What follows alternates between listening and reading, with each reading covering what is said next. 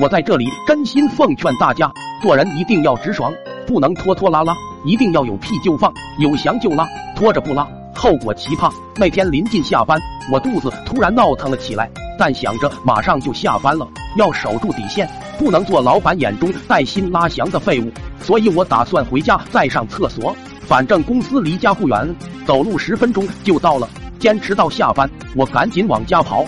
其实那会已经有点急了，但既然之前没选择带薪拉翔，那现在肯定不会再选加班拉翔，所以我义无反顾的往家赶。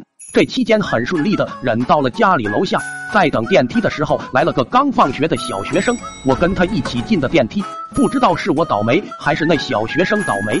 电梯在升到八楼的时候，突然咔咔两下晃动，然后猛地往下一坠，灯一黑，卡在了半中间不动了。我们被困在了电梯里。其实这个电梯早有预兆，以前就出过开门卡顿的情况，但物业压根不当回事。我把所有楼层的按钮都按了一遍，但电梯好像断电了，没什么反应。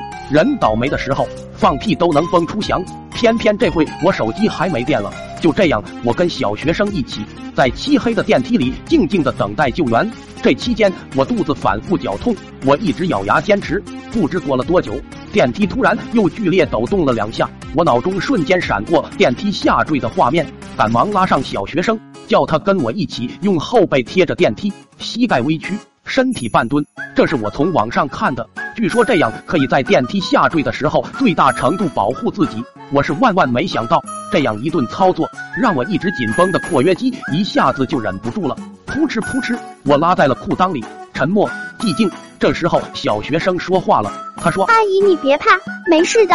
我老师说电梯很少出事的，你别怕。”刚刚还紧张的小学生开始反过来安慰我，他以为我被吓到拉裤子了。那一瞬间，我尴尬的头皮发麻。人一尴尬就更控制不住自己，我又拉了。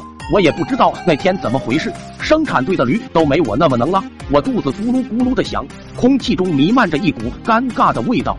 刚刚安慰我的小学生沉默了，他停顿了几秒，说：“阿姨，你别拉了，我害怕。”我有点自暴自弃了，噗噗噗，又是一顿拉。小学生听到声音，哇的一下哭了出来：“阿姨，我们是不是会死？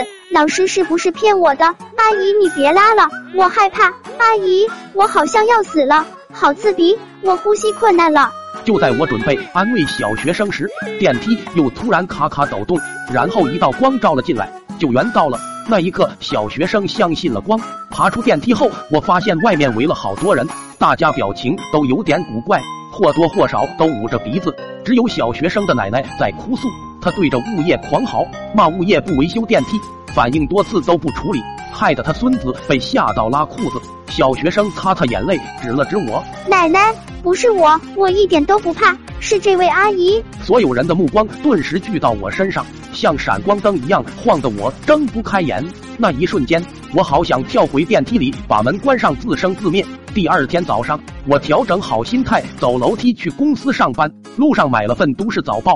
发现头条标题是小区电梯年久失修，某女被困吓出翔来。配图是我刚从电梯爬出来，局促的拉着裤子，尴尬的模样。旁边还有小学生的旁白：“阿姨，你别拉了，我害怕。”我这才知道，昨天真有闪光灯。在我们被困的时候，有人联系了记者过来报道我们小区电梯的事情。从那天起，我成了整个小区最胆小的人。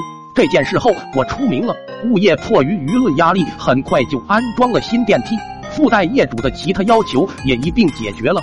我们小区住户开始了幸福的生活，我成了大家眼中的维权斗士。迄今为止，已经有四五个跟物业有纠纷的小区来找我给他们维权，重金求我去拉翔。而我现在根本不敢回去，一回去看到小学生，脑海中就会浮现出一句话：“阿姨，你别拉了，我害怕。”